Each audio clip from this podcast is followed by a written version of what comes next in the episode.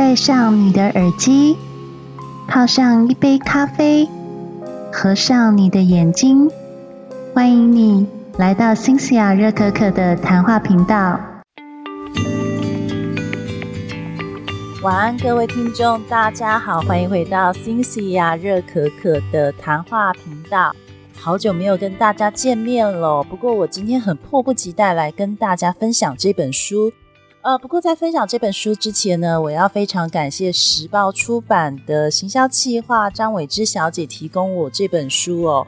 那我也很感谢时报出版能够注意到我的频道。今天这本书叫做《有界限才有自由》。其实说 no 这个行为呢，就是在设立人与人之间的界限。作者 Terry Crow 呢，他本身是一个很有名的心理咨商师，他也是真爱探索营以及界限关系设立营的创办人哦，基本上是一个网红啦。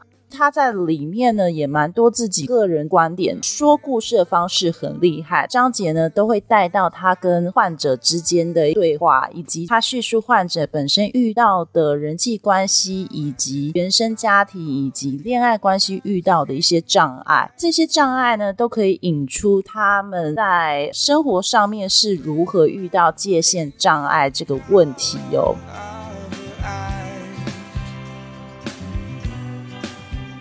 什么叫做人与人之间的界限呢？在 Terry Core 的前言当中呢，他就提到他曾经当了八次伴娘。让我想到有个电影，最后一个男朋友在讲有一个女孩，然后每次交往之后，她男朋友就跑了，她就变成人家最后一个女朋友。Terry Core 他其实非常不乐意，可是他心里是说不出来说 no，因为他心里觉得有一点愧疚。其实他非常非常穷，你美国那么大，你要飞去，你就得准备自己的机票。他也觉得去参加婚礼之后，他可能有一些个人时间要被压缩了。可是他那个时候并不知道如何礼貌的婉拒别人。哦，哦作者他自己的原生家庭也是一个被压抑的童年哦。他小时候呢，父亲是负责养家的那一个，然后母亲是负责操持家务，但没有工作。那他是家里最小的，他爸爸是一个很不善言辞而言，也不太会跟小朋友说“我爱你”啊这样子的话，沟通的方式很冷漠。如果遇到吵架的话，就是用冷暴力的方式解决哦。他第一份工作是经纪人，那经纪人工作他就要负责很多艺人。啊，明星啊，然后还有一些大大小小、零零扣扣的事物。工作当中，为了求完美，他就接了一些很不应该接的一些工作。因为压力过大，他就开始酗酒。结果他咨商师竟然就警告他说：“如果你再继续酗酒的话，我就不会再帮你做心理咨商了。”他就此就醒过来，努力戒酒，并且发现他自己对于心理咨商还有一点点兴趣哦。界限失守造成身体上的一些问题，那后来。甚至得了癌症哦，也因为生了这场大病，他就开始对自己人生有一些自我检视，因此他就写了这本书来叙述他在作为心理咨商师的这个职业生涯当中所遇到的一些案例。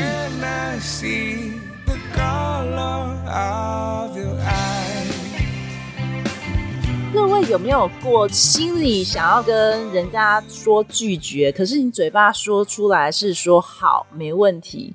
你有没有因为为了帮助别人而造成自己生活上的不便？辛西亚很长很长出去出差，然后也很长很长遇到人家拜托我帮忙买礼品。我现在其实已经学会跟我的朋友拒绝，还有跟我的同事们拒绝这件事情。可是我很难跟我的家人拒绝，家人在我的生命当中是蛮重要，也是我一直很难克服的一个问题。我的家人时常拜托我一些无理的购买行为，然后我都会去买单。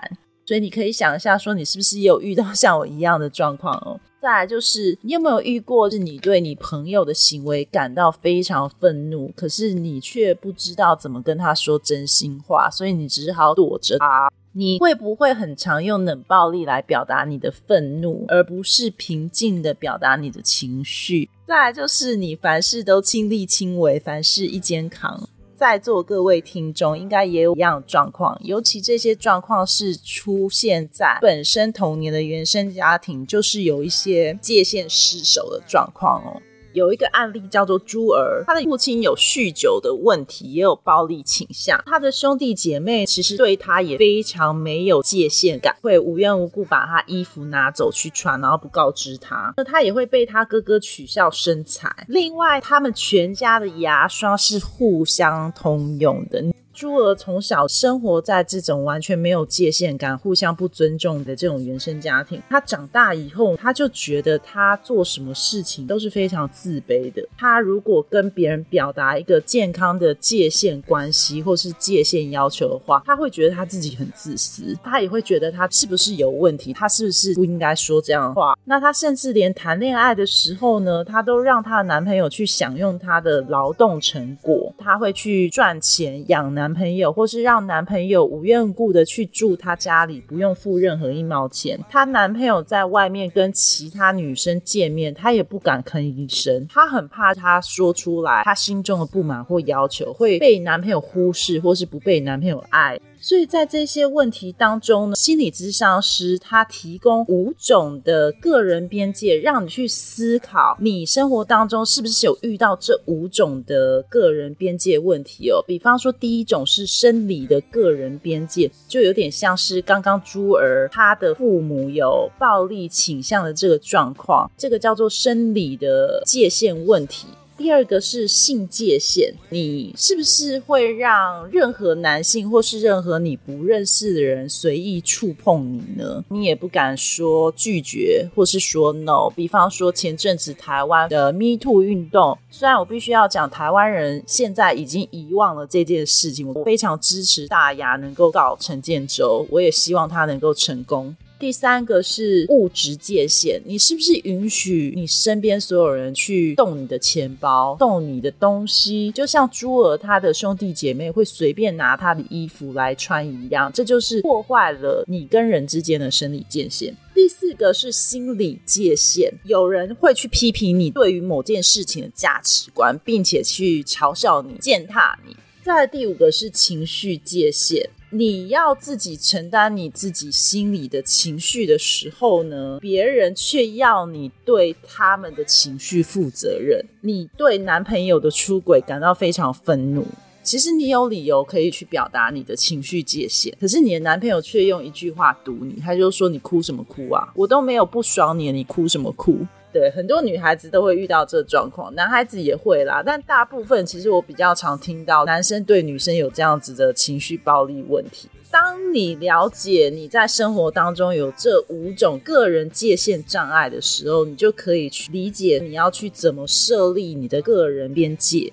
有些人他会在设立个人边界的时候，他会产生一个模糊不清或是僵化的个人边界。什么叫做僵化的界限呢？你需要帮助的时候，可是你却不说出口，或是你很避免跟人家产生亲密的关系，建立亲密的关系，因为你害怕被抛弃。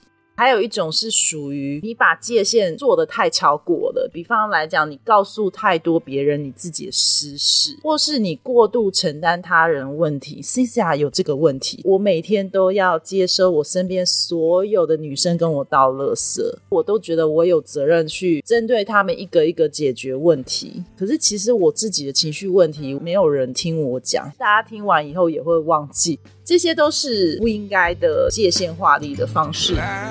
on my face when you smile. Harry Core 他有提到，很多界限失守人都有这个症状，叫做高功能关怀强迫症，缩写是 HFC，英文的全名叫做 High Functioning Codependent。高功能关怀强迫症的人呢，他有什么样的特色呢？他们觉得其他人的感受跟行为都是自己的责任，然后他们会牺牲自己的欲望、需求还有幸福。他们有三种非常常见的行为。第一种，他们是收拾烂摊子的专家。在研究调查指出，女生之间常常会担任那个聆听的角色，然后我们会给我们身边的朋友、家人还有情人情绪价值。我们心里会有一点点觉得，如果今天我给对方情绪价值没有到位，我们就会感到有点愧疚，然后我们就开始收拾人家的烂摊子。我现在可以跟大家提我们公司同事的一个例子，她就是一个收拾烂摊子的专家。呃，我先简称她为 L 女好了。L 女呢，她其实是一个二十年的家庭主妇，她又身为长男的媳妇。大家知道长男媳妇在台湾是有多么可怜。今天早上我进公司的时候呢，她就在跟我抱怨，她说她老公作为一个猪队友呢，完全把她惹怒了。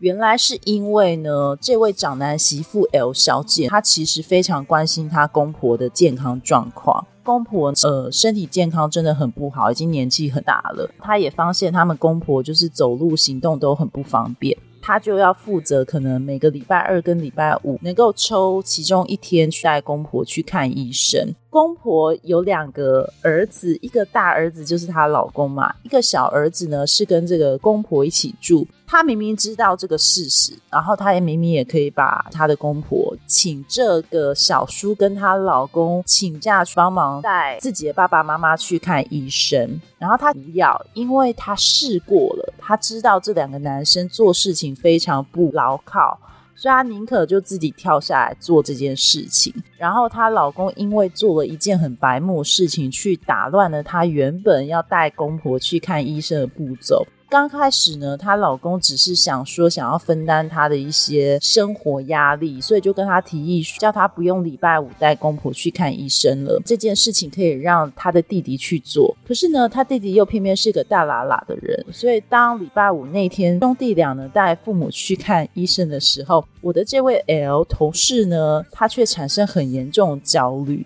他觉得他应该要到现场去帮忙公婆。他又知道原本交代公婆要去做的一些事情，比如说是拿药单啊，还有拿一些诊疗证明书啊。他也交代他小叔要去做这件事情，结果他小叔竟然忘记去做，光是忘记去做这件事情，就足以触发了他的怒火。各位男性听到这边呢，你们会不会觉得有点耳熟？就是有点像是河东狮吼的家里的老婆，或是时常碎碎念老婆，时常说你们做事都做不到位。可是其实你们要体谅这种人哦，因为这种人其实都是高功能关怀患者。在我看起来呢，其实 L 小姐她完全是可以不用管这件事情，并不是说长男媳妇就一定要干涉自己公婆的生活大小事。你们有没有想过，长男媳妇其实是别人家的女儿，所以她连自己的家里的父母都没有做到那么到位了，她反而一直在帮忙别人家的父母在照顾我。时代已经在变了，现在长男媳妇并不代表一定公婆生病都要在旁边，好吗？各位男性，你们要去理解，那是你们父母，所以该跳下去，该担心父母有什么样的病症，其实是你们自己的事情，不是媳妇的事。可是 L 小姐她就自己跳下来了，跳下来结果是什么？引发她更多的不安感，更多的愤怒。她觉得她做那么多，没有人在乎她，没有人在听她讲话。到公司来第一件事情就是抱怨她老公。这样女生会发生什么事情？生病、精神压力，比方说心悸啊、头痛啊、恶心、呕吐啊，或是牙齿忽然痛。再第二个呢，他们也会负担无偿又无形的工作。为了要让周遭人感到开心满足，然后做一些无偿的付出活动，带头为家人规划假期，或是记得帮小孩子记得要买礼物给他们的老师，总是规划晚餐预算等等的任务。其实这些工作都可以分摊给身边所有的亲朋好友，或是自己的老公或自己的小孩。可是呢，他们就是会觉得别人做的不够好，他们也会觉得今天我不做的话。我忽然把这个烂摊子丢给身边的人，他们会不会怪我？他们会不会觉得我不够有责任？其实不是，他们已经很有责任感了。可是他们就是会揽责任在自己身上，久而久之呢，反而别人是开心快乐没有错，但是自己却产生很严重的负面情绪。再来第三个呢，他们还会有很严重的完美主义，他们觉得我要完成所有的事情。而且要完美的完成这件事情，我才会得到快乐跟值得尊重的一种心态。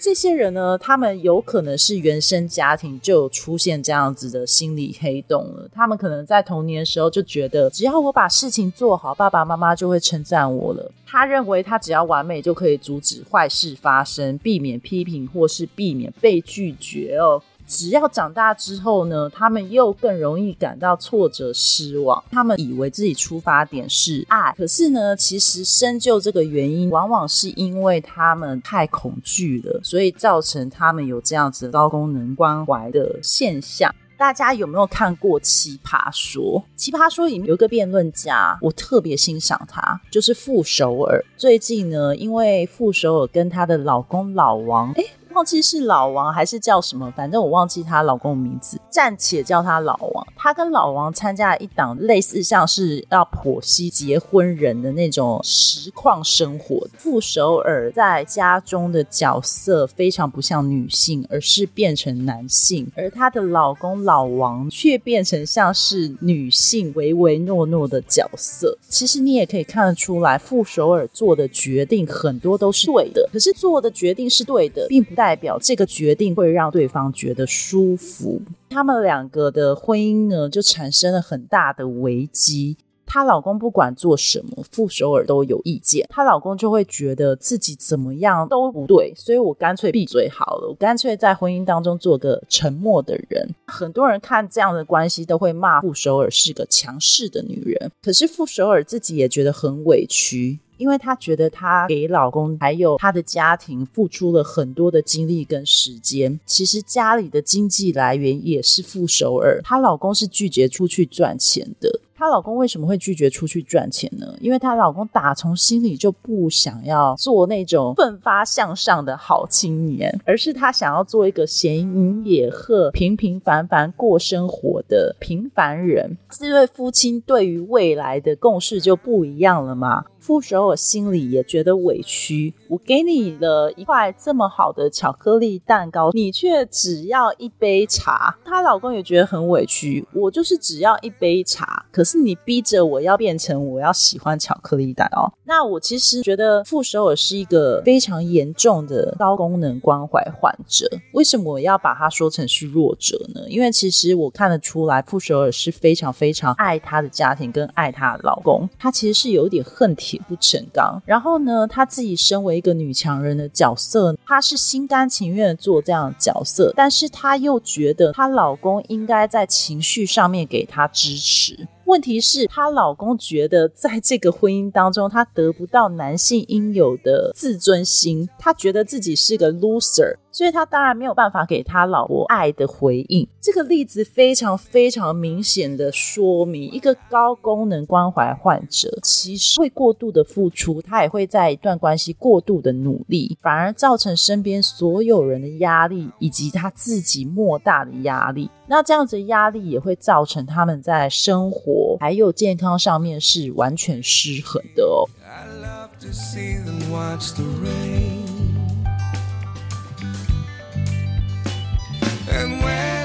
有一个观念叫做不健康关系的附加好处。哎，我觉得这个观念非常的有趣。大家有没有遇过有一种情侣状况是，她明明一直被她老公打哦，可是她不离开她老公。简单来讲呢，就是保留不健康关系的行为获得的一些好处，像是在婚姻当中得不到爱的老婆，每天晚上喝红酒来麻醉自己剩下十二个小时的痛苦。狂喝红酒行为毕竟是一个偏差行为嘛。有些人他工作狂，把所有时间都埋在工作里面，好让自己忘记生活当中交友的痛苦或是失恋痛苦。美国现在不是很多人会吸毒吗？你会不理解说吸毒把身体搞那么烂，为什么他们还要吸？因为他们可以借由吸毒忘记自己在生活当中是一个 loser。很多人会一直让自己处于这个关系的时候，是因为他在里面得到了这些好处。不健康的关系也会让他感觉到在里面似乎有伪装性的安全感。他们会害怕，今天如果我真的设立了一个健康的界限，进入了一段健康关系，我会不会什么都没有了？我会不会跟对方产生很严重的冲突？我会不会被抛弃？我会不会被忽视？这些状况呢，其实都是因为你有一些童年的创伤，或是你原生家庭带给你的一种习惯所产生的。里面有一个叫做 Rachel 的女生。Rachel 她本身是一个工作能力很强人，她是工作狂。然后她跟她男朋友保持一种很微妙的关系，就是她跟她男朋友不常见面。她知道她男朋友时常消失哦，比如说她要找她男朋友，她男朋友就不见了。可是她并没有表达任何愤怒。男朋友非常有钱，就是那种有头有脸的 CEO。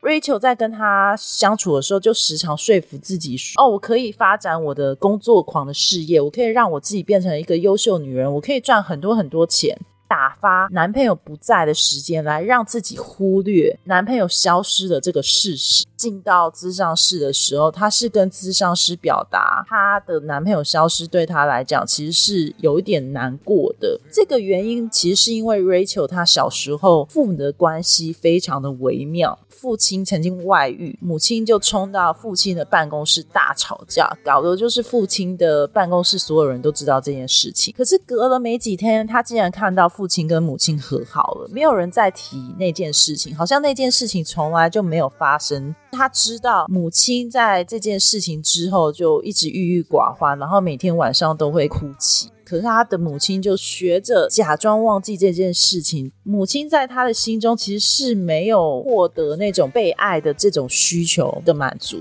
他从小看到大，想当然尔这样的模式也出现在他跟他男朋友之间。咨商师就问了：“那我请问你，你不直接问男朋友为何消失，导致恋情没有进展？请问你从这件事情能够获得什么样的好处？”Rachel 才发现，其实他只是借由我刚刚提到的不健康关系的附加好处，告诉自己要隐瞒内心真实的痛苦感觉，只是因为他避免不要跟男朋友发生这种冲突，避免像小时候那样不被爱，有可能被抛弃的那种恐慌感。很多人会因为依赖这样的附加好处，而让你一直待在一个很不健康的关系当中。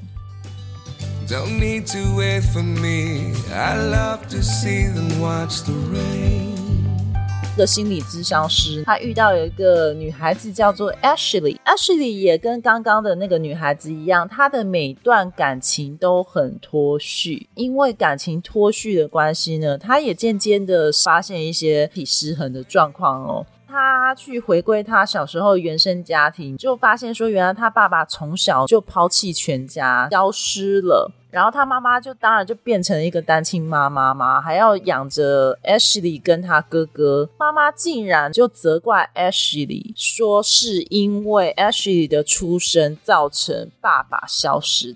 心理学家卡尔罗杰斯他说。照顾者像是父母，他们会教到小孩子价值观，也就是小孩子长大之后依循的一个行为标准。那因为小孩子他并不具备洞察能力嘛，他就会听信父母教导他的一切。如果父母告诉你你是一个不重要的人，爸爸是因为你才抛弃我们的，这些小孩子就从小就会有根深蒂固的限制性信念，告诉自己说：对我就是那个不值得被爱的人。爸爸是因为我全家才被抛弃的。Ashley 当时只是一个婴儿啊，他怎么可能有那个责任？根本就是 Ashley 的妈妈，因为太早变成单亲妈妈了，然后内心因为无法平衡，当时手足无措，所以他把 Ashley 当成是一个无辜的发泄对象。然后 Ashley 也因此相信这件事情，然后他就觉得他自己永远都不配拥有一个健康的界限关系。他在工作上面也反映出这种限制性信念，永远都会做超过他工作范围的工作，导致他工作之外，他的精神也是很紧绷，也影响到他的恋爱。他会一直重复的爱上同一种不健康的人。你有没有发现，我们小时候越抗拒父母的行为，可是我们长大以后试图想要矫正小时候我们不能接受的父母的行为的时候。我们还是会遇到跟父母很类似的交往对象，或是遇到自己跟父母一样想法的时候，再怎么矫枉过正，都还是回到原路的状况呢？我相信大家应该都深有同感，尤其是如果你是生在一个充满情绪勒索，还有充满不健康关系的一个家庭当中，当你有了限制性信念的时候呢，你要想办法跳脱这个界限模式。那你要怎么跳脱呢？作者提出了一个非常有趣的方式，叫做三 Q S 法，就是你要问你自己三个问题。你要询问自己跟这个人，还有这个情况会让你想到谁？第二个问题是你是在什么时候会想到有这样的的情绪？第三个是这样的行为或是情境对我来讲又有什么样的感受？当你询问你自己这三个问题的时候呢，它其实可以帮助你回归你的移情作用，找到你的潜意识，然后还有它的原因，去根本解决这个问题。那其实你就能慢慢的疗愈过往的创伤，并且跟不对的人设下你跟他们应有的界限。付诸行动的方式呢，它有一个叫做三 R S 的策略。就是辨识、放下跟回应，学习辨识什么时候会出现与过去相同或不同的反应，还有放下可能产生的移情作用跟身体症状，以及根据你想要创造的正面结果，用正念的方式去回应哦。有一些方式，比方说像你可以采用静坐的方式，或是它里面有提到四四四呼吸法。吸气的时候就心里喊一二三四，呼气的时候喊一二三四，都是在心里念哦。然后这样重复四次，重复四个组合，就叫四四四呼吸法。在处理一件事情的时候，你忽然莫名的胸痛或是头痛，这个时候你就要告诉自己，这是一个压力警讯，你已经在做了一些超过你界限范围的事情。这时候你就要警告你自己，深呼吸，停下来思考一下，深吸一口气，告诉自己说你要怎么去回应这件事情哦。在我第一季分享的斯多葛理念那本书呢，它有讲到这个方法。会写在书里面，表示这些东西都是具有正念，而且是具有影响力的一些方法。你要怎么辨别界限破坏网？比方来讲，你的那个很爱狂抠你的、没有安全感的伴侣，或是那些讲话很轻佻，然后到处勾搭的你的老公，或是你的老婆。那这些界限破坏王，他其实对你是没有任何同理心以及同情心的。这些人，他们最喜欢用一些操弄手法，最常被大家提到的什么 gaslighting 煤气灯操弄手法，他故意就埋下一个怀疑的因子在你身上，一直误导你的记忆点，告诉你说你记得的事情，他跟你讲说没有啊，没有发生这件事情，让你不断的怀疑你自己哦。也有一种自恋狂，他会刚开始对你非常甜言蜜语，送你礼物，送你鲜花，每天跑车接送。等到你开始依赖他这个模式的时候，他忽然消失了，他或是忽然找你茬，或是忽然开始批评你，在这个关系当中产生一个不确定感：他还爱我吗？他为什么不爱我？然后最后他用这个方式来抛弃你。或是他否认你的感受，夫妻吵架或情侣吵架，对方就抛下一句说：“你哭我就要同情你吗？你一定要用眼泪来当武器吗？你一定要这么任性吗？你一定要怎样怎样？巴拉巴拉巴拉，否认你的感受，甚至不愿意跟你好好低下头来道歉的这种界限破坏王。你遇到这样界限破坏王呢？你该怎么做哦？他其实有教你几种方法啦。第一个是呢，你可以非常具体、坚持陈述你的界限。与其花时间在那边抱怨对方不好好处理他的财务状况，你还不如直接告诉对方说，在你没有同意的状况之下，如果你买超过一千块的东西，我们就不准买。你一定要讲一个确切的数字，而不是讲一个模糊的概念。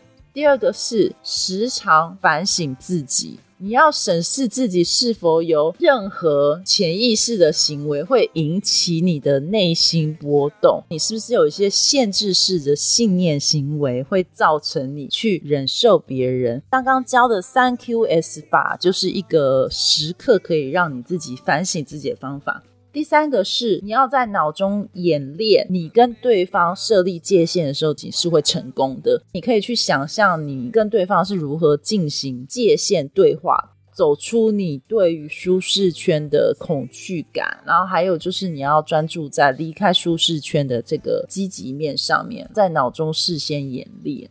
第四个是用明确得体的言语去跟对方讲述你的偏好、愿望还有请求，包含你的底线到底在哪里。第五个是你要跟对方表达他接受你的界限的感谢，即使已经交往十几年了，再怎么亲密的情侣或是伴侣，彼此都应该要有一些界限感啦。最后呢，他也建议你，如果对方还是继续触犯你的界限，就要告知他后果，不会再处理这件事情。你一定要明确的告诉他。哈，我觉得他这本书的每一页、每个章节都是经典哦，所以我今天讲这本书呢，就讲的比较仔细一点啦。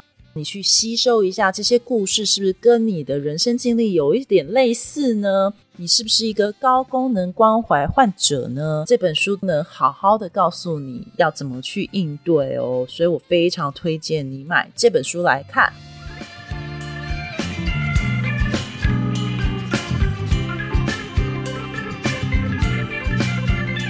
今天 C C 啊，也想跟大家分享最近在检查乳房上面的一些经验啊。其实乳癌算是女性的十大杀手之一哦。幸运就是因为我妈妈是乳癌患者嘛，所以我也有蛮高的风险。而且我大概在去年的时候做健康检查，就发现我左右乳都有不太规则的瘤。我有做过哪些程序呢？也可以给大家参考。我我是在龙总做检查的，你可以选择男医师或选择女医师，完全就是看你个人喜好哦。不过在这一块呢，其实男医师还蛮多的，可是大部分都很专业，所以你可以不用担心有一些身体上的暴露的害羞啊。其实这些医生都会很专业的做一些触诊，你不用担心哦。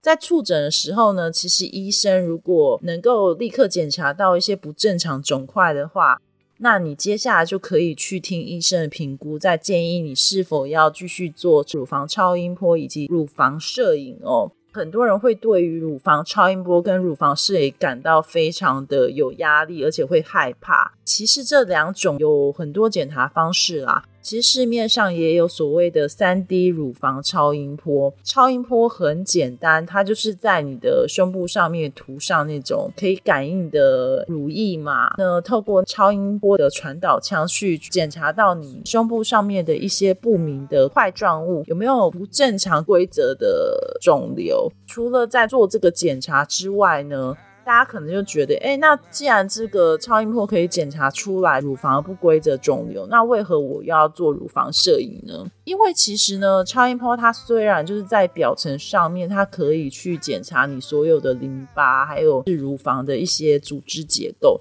可是有一些很深层的，比如说在你的胸部深处的那些乳房肿块，其实是不会觉察到的。那唯有透过乳房摄影才有办法检查到最深入的那种钙化点，或是一些比较危险的不规则肿瘤，所以呢，乳房摄影就还是有必要的。基本上过了四十五岁呢，就可以每两年做免费的乳房摄影啦。如果你是家里有乳癌病史的人呢，其实你是可以提早去做乳房摄影，这是没有问题。我记得我那时候是有健保给付的，所以这部分是没有什么太大问题。那乳房摄影会不会痛呢？其实市面上还是有那个三 D 乳房摄影，那个方式是比较不痛的。龙总他有三 D 乳房摄影的机器，在内湖有一家很有名的核心医院，它也有三 D 乳房摄影，可是它的是需要做自费的，而且费用还蛮贵的，大家可以自行去考量看看啦。我觉得两家都各有优缺点。荣总它是一个大医院，所以你可能每次挂号都需要等很久，甚至检查也是需要另外安排时间。这样来来回回，我在当时就跑了至少六次吧，才把所有的检查跟后续的穿刺做完。核心的话，它可以一次到位，就是它可以当天就帮你做三 D 超音波，还有三 D 的乳房摄影。可是这些都是非常贵的，所以你自己可以去评估一下。另外呢，如果你身体发现了不规则肿块，规则肿块呢，其实就是在检查的时候，你会发现有些是圆形的、圆圆的那种，很多是水泡或气泡，那个都算良性的；或是圆形的瘤，这些也蛮多是纤维瘤，那些都是很正常良性的。可是不规则的形状，有些是菱形的，或是其他形状，那这个你就要小心一点，它有可能是会引发你后续乳癌的一个发源点哦。所以你这个如果身体有检查到这个的话，你接下来医生会安排你去做穿刺。穿刺的话其实蛮简单的，它会有一点痛。像我是蛮痛的，是因为我在去年做穿刺的时候，我发现我的比较明显的规则的瘤呢是在我的乳头下方。然后乳头这个地方它本身就是一个很敏感的皮肤，所以等于穿刺是要经过我的乳头的。那穿刺它的方式就是有分粗针跟细针穿刺，不过粗针穿刺基本上会比较准确一点。所以我都会建议各位去做粗针穿刺，而且你不用担心说听到粗针或是它跟原子笔一样粗，你就很害怕哦。其实他们在做之前都还是会帮你做，就是很适当的局部麻醉。然后出针穿刺的时候，其实你只会感觉到有一声很大声的像定数机一样的啪的一声，然后那个针就直接穿到你的胸部里面，把该取出来的组织取出来。接着你可能就是再回诊看一下化验报告。那我在去年的时候，我是检查到一颗一点四公分的，可是今年比较让我担心的就是，我今年是检查到一颗一点八，就是一点四变一点八公分，另外一颗有一颗小小的零点八公分，也是不规则的，都刚好集中在乳头下方，所以乳头也是很明显就突突的。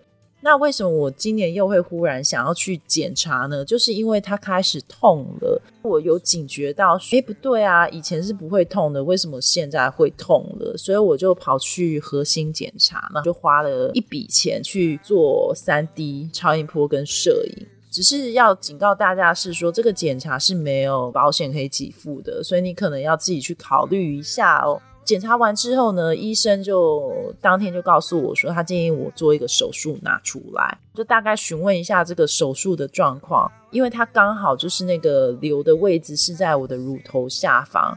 所以很有可能我做完之后，就是乳头是会凹陷的。为了健康着想，我也必须就是要把这两个根源拿掉，因为我实在是不想，如果它以后发展成癌细胞或是怎么样的话，其实提早拿掉，我觉得对身体是好的。所以当下医生在问我能不能拿掉的时候，我就立刻答应，我也立刻约了下个礼拜时间，就是呃做完手术。我所谓下个礼拜时间，是我那时候就医时候的下个礼拜啦。那当然，现在我已经做完手术了。做手术的过程呢，其实还蛮简单的。护理师会问你有没有一些过敏病史啊，有没有一些药不能吃。这个手术过程呢，其实非常短。我原本预计应该是十五到二十分钟，结果医生大概十分钟左右就做完了。做完之后呢，就是护士会给你纱布还有绷带，去对伤口做加压的动作。加压的过程大概是要半小时，就是把你的胸部压住。止血处压住，然后让你不要大喷血。他也会给你上麻醉，而且他会先量你的体重来去决定你麻醉量的多少。所以我觉得整个过程除了在施打麻醉针的时候是有点痛，而且是蛮痛的。对，因为是从乳头那边打嘛，所以是特别痛。打那三针很痛之外，其实，在手术过程当中，我是没有什么太大感觉，就是只是觉得，就是医生的针在我的胸部里面戳来戳去，然后很快就做好了。出来之后呢，这个手术费用，我先跟大家讲一下，我做的费用是三万零七百块，七百块是杂费。因为它可能会提供给你人工皮呀，还有绷带等等的一些杂费，其他就是手术费用。我觉得手术基本上很成功，它是微创手术，所以伤口很小。目前我的伤口就是用缝线缝着，而且那个线也蛮短的，然后那个线就是用人工皮把它遮住。回去之后的保养方式就是你绷带要绑二十四小时，你要到隔天把绷带拆下的时候，确认你的淤青还有淤血状况不会很严重的时候，你才可以拆下来。如果你的淤青状况非常严重的时候，你还是要继续绑绷带。接下来就很简单，就是你可能要有一天的时间也不能洗澡，难免在这段过程当中，你会觉得身体有点痒或是不舒服，都是很正常的。